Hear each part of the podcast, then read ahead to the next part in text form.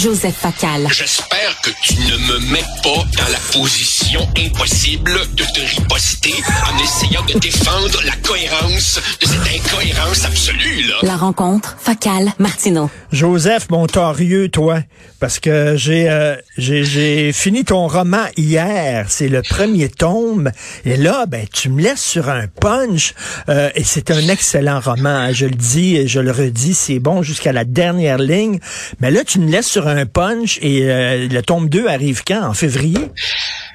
Bon, alors, premièrement, tu me fais un grand honneur en me disant que tu l'as terminé. Je sais que c'est un long roman. Je crains parfois, parce que je suis un débutant, que les lecteurs se découragent. Ah. Merci d'avoir persévéré. Euh, oui, je laisse un petit peu le lecteur une patte en l'air. Ça, par honnêteté, il faut le dire, ce n'est pas comme une série de Harry Potter, des histoires complètes en soi. Il faut lire le tome 2, mais, Richard, mais, on s'est arrangé pour que le tome 2 sorte très rapidement, fin février 2024, pour ne pas faire languir les gens. Alors évidemment, vous mettez le tome 1 sous le sapin de Noël et le tome 2 arrivera rapidement début 2024. Et Richard, sans vouloir me scouper, je vais juste te dire ceci. Je monte la mayonnaise tranquillement et c'est dans le tome 2 que ça pète de partout. Très hâte de lire ça, mais j'ai pris euh, énormément de plaisir. J'ai appris plein de choses sur le Québec euh, en lisant ton roman. Si tu vois mon pays, tome 1, Joseph. Euh, écoute, Joseph, euh, je voulais te parler rapidement avant de, donner la parole. Il y a une pétition qui circule. On critique Israël, c'est correct. On critique la politique de colonie en Cisjordanie, c'est très correct. On dit qu'il faut aider les, les, euh, les Palestiniens, aucun problème avec ça. Mais écoute ça, dans la pétition, c'est écrit nous reprochons au gouvernement du monde entier de normaliser l'occupation israélienne et de qualifier les résistants de terroristes. Ce que les Palestiniens ont démontré depuis les premières heures du samedi 7 octobre, c'est qu'ils n'accepteront jamais l'occupation et qu'ils résisteront quel qu'en soit le prix. On dit que le 7 octobre, c'était un acte de résistance et qu'on va continuer à résister de la sorte. Une, un des signataires de cette pétition-là, c'est Amir Kadir. Pardon? Et- ouais, c'est Amir Kadir, qui est un des signataires de la pétition. Écoute. Bon, Écoute, alors, je- euh, première- je t'apprends premièrement, ça, je là. n'étais pas au je n'étais pas au courant de cette pétition et la question que je m'en allais te poser est qui sont les signataires? Alors évidemment, on peut assez spontanément, toi et moi, Richard, penser à des gens qui n'hésiteraient pas à signer ce genre de texte. De la part d'Amir Kadir, je suis étonné et déçu. Je présume qu'il s'en expliquera, car je t'avoue, Richard, que j'ai senti au fil des années chez Amir Kadir une certaine évolution.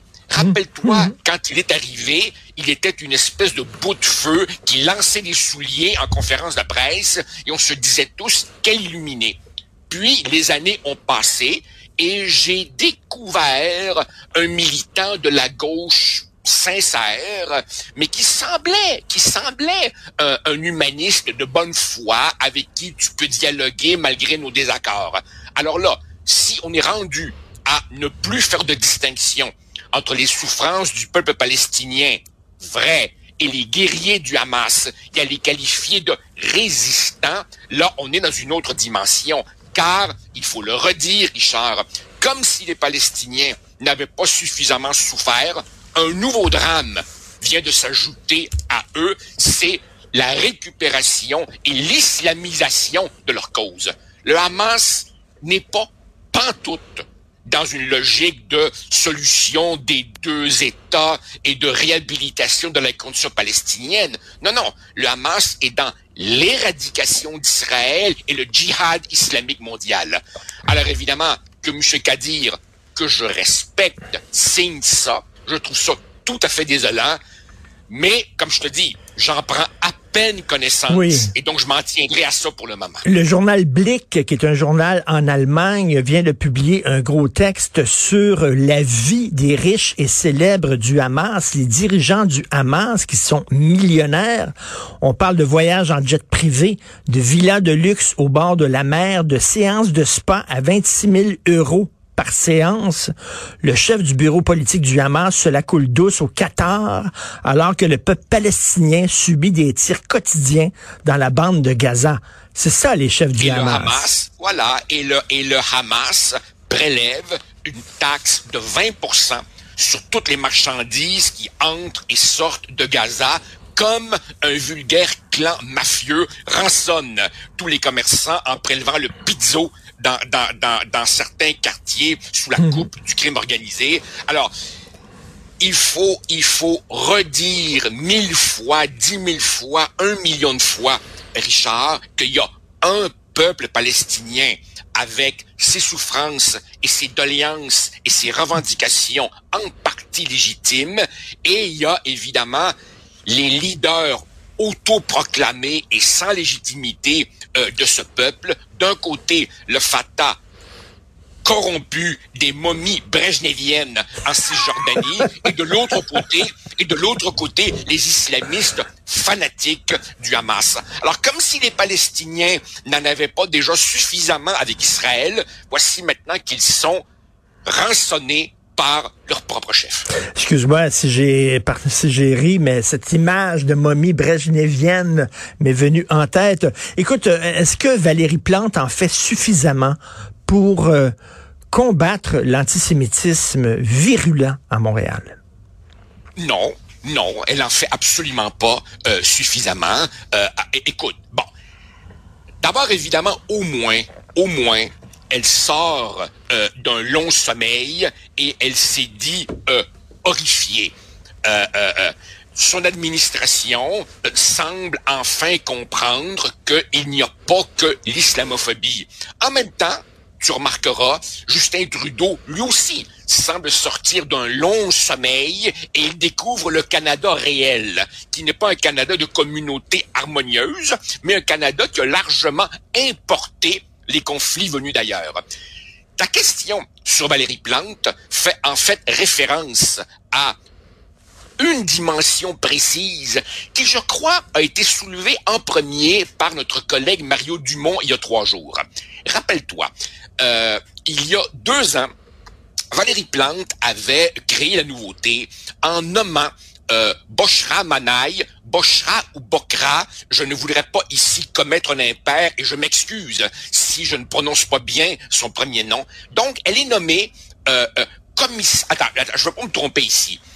Elle est la première commissaire à la lutte contre le racisme et la discrimination systémique. Très bien. Ça, c'est la dame qui, au moment de l'adoption de la loi 21, avait dit, et je cite, que le Québec était devenu, je cite, une référence pour les suprémacistes et les extrémistes du monde entier. Fin des guillemets. Valérie Plante l'avait tout de même nommé à ce poste. Alors évidemment, moi, Joseph Facal, comme Mario, je me pose la question toute innocente, ça fait quoi ça une commissaire à la lutte contre le racisme et la discrimination systémique lorsque deux écoles juives dans Côte-des-Neiges reçoivent des coups de feu, quand un cocktail Molotov est lancé contre une synagogue, quand des étudiants juifs sont agressés parce qu'ils ont, au crime, affiché des photos des otages euh, du Hamas, elle fait quoi quand Adil Sharkawi, devant 20 000 personnes, euh, harangue la foule en tenant des propos que le premier ministre lui-même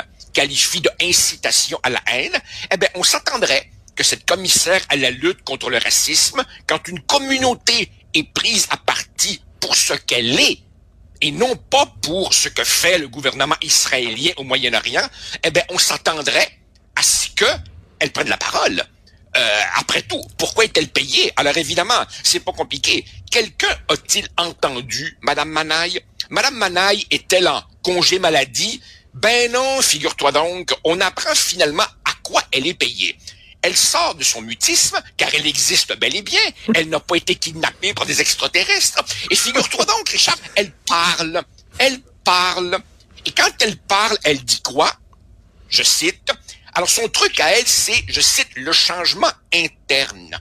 Je cite, je travaille avec l'ensemble de l'appareil municipal pour accélérer la transformation pour une administration exempte de racisme et de discrimination systémique. Cette mission, elle m'habite et j'y consacre tous mes efforts et mes énergies. Fin des guillemets. Alors voilà, Alors voilà comment la commissaire à la lutte contre le racisme définit son rôle au moment où on voit une recrudescence d'un antisémitisme virulent sur le territoire métropolitain. Puis-je poser une question? Évidemment, c'est pas l'émission. Si, on tirait de la sorte sur des mosquées ou sur des écoles euh, musulmanes, est-ce qu'elle euh, ah. est-ce qu'elle dirait la même chose?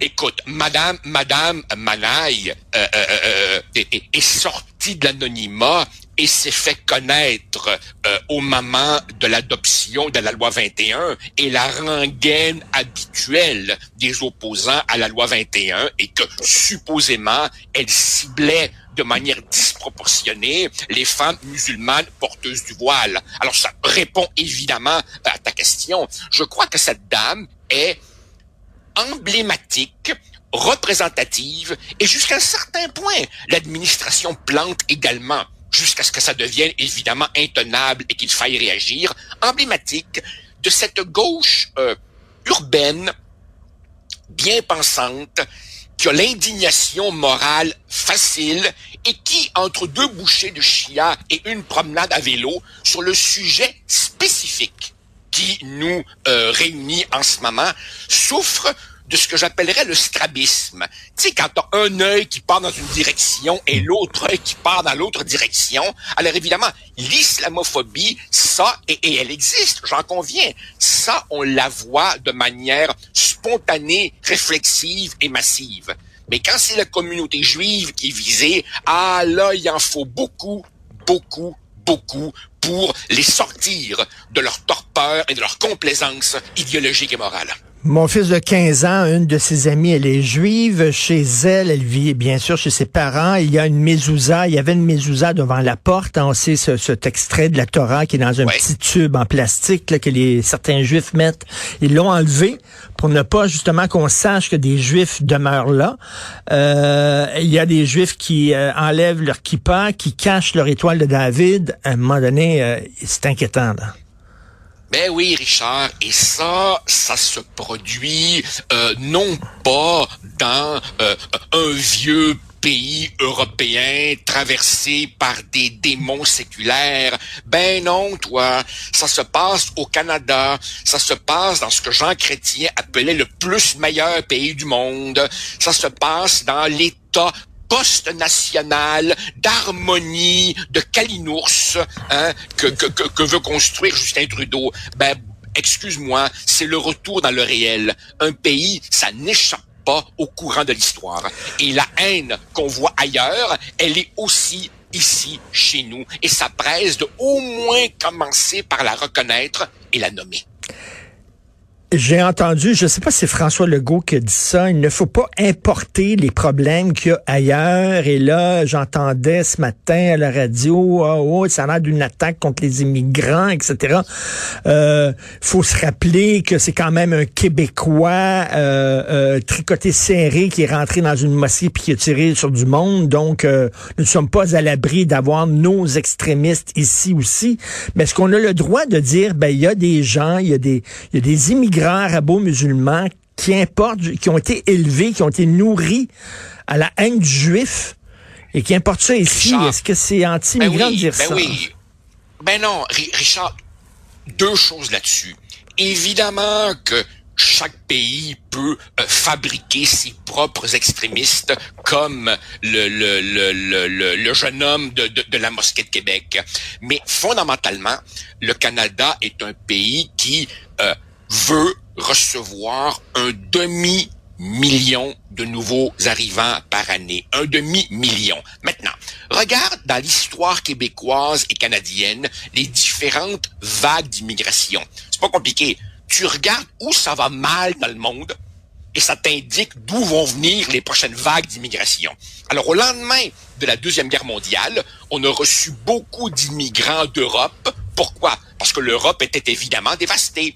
Dans les années 60-70, on a reçu beaucoup d'immigrants latino-américains comme moi, parce que c'était l'époque des dictatures sud-américaines. Puis, au moment de la guerre du Vietnam, on a reçu beaucoup de Vietnamiens. Puis, au début des années 90, on a reçu beaucoup de gens d'Amérique centrale parce que c'était le bordel au Salvador, au Honduras, au Guatemala. Autrement dit, si tu regardes les points chauds dans le monde, ça te dit d'où vont venir les prochaines hmm. vagues. Alors évidemment, forcément, ces dernières années et pour les années à venir, nous allons recevoir beaucoup de gens du Moyen-Orient.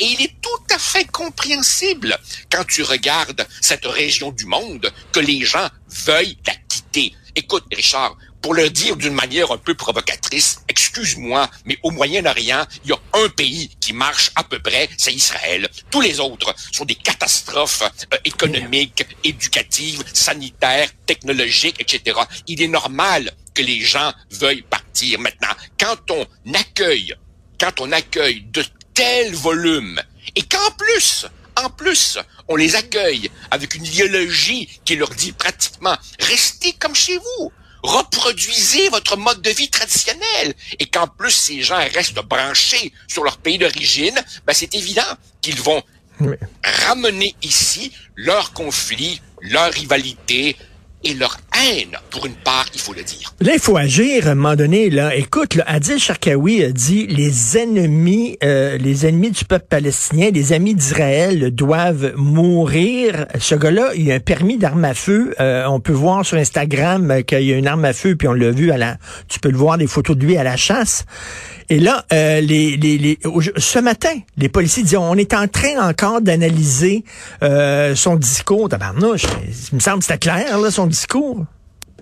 Richard, je ne suis pas un expert pour ce qui a trait aux dispositions euh, criminelles du droit canadien, mais si ce n'est pas une incitation à la haine, je vois pas ce que c'est. Euh, et quand et quand le premier ministre Legault lui-même dit "Wow, c'est quoi ce discours-là?", je comprends je comprends que, que, la police euh, doit, doit être prudente et vérifier ses affaires, mais cet extrémiste, ce prédicateur de haine, a une longue, longue, longue route de propos incendiaires. À un moment donné, qu'est-ce que ça va prendre pour dire ça va faire euh, mmh, C'est pas, mmh. c'est pas, c'est pas un délire chez lui dans son sous-sol. Ben il fait ça devant 20 000 personnes et cet imbécile s'imagine que parce qu'il l'a dit en arabe, il se trouvera pas du monde à s'allumer pour traduire son propos, qui ne prête absolument pas à la moindre ambiguïté. J'espère qu'on va agir. Euh, oui, puis surtout que là, il menace de euh, reparler encore, de faire un autre discours public lors d'une prochaine manifestation cette semaine. C'est ça le drame, c'est ça le drame, Richard. C'est la récupération, l'instrumentalisation du, drame palestinien par un paquet de gens, lui au premier chef, qui se foutent complètement de Gaza, qui se foutent complètement des Palestiniens.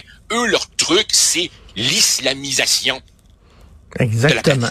Exactement. Puis euh, ils instrumentalisent la souffrance du ben peuple palestinien ben pour faire avancer leur propre agenda religieux. Merci Joseph. On se reparle demain. Bonne journée Joseph Facal. Avec plaisir.